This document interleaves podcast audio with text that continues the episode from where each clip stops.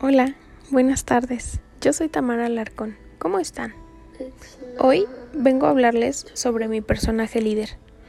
Yo considero como una verdadera líder a mi madre, y no es porque sea mi mamá, sino porque a lo largo de mi vida la he visto desempeñar actividades que francamente yo creería imposibles, y la he visto hacerlo de una manera admirable, realmente admirable.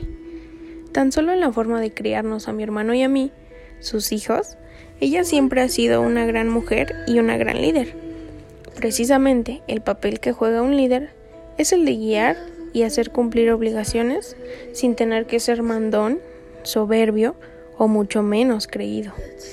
Por eso me atrevo a decir que mi mamá es una líder nata. Siempre nos enseña y nos guía a lo que es bueno y a la vez siempre respeta nuestras decisiones. Ella nos exhorta a realizar nuestras obligaciones sin tener que portarse grosera. Y bueno, eso es en casa. En cuanto al trabajo, ella también ha tenido mucha experiencia en diversas empresas.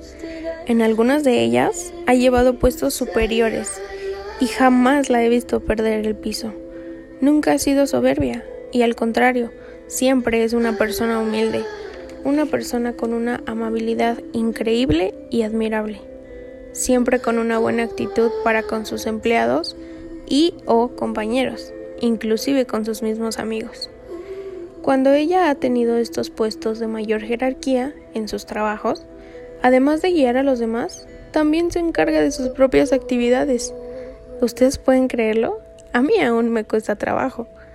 Siendo así, ella, alguien con un gran sentido de responsabilidad y de compromiso también. Yo la considero una líder por esas y más razones. Razones de las que me he dado cuenta conociéndola de siempre, viviendo a su lado. Es la persona a la que más admiro y a la que más me quiero parecer cuando esté más grande.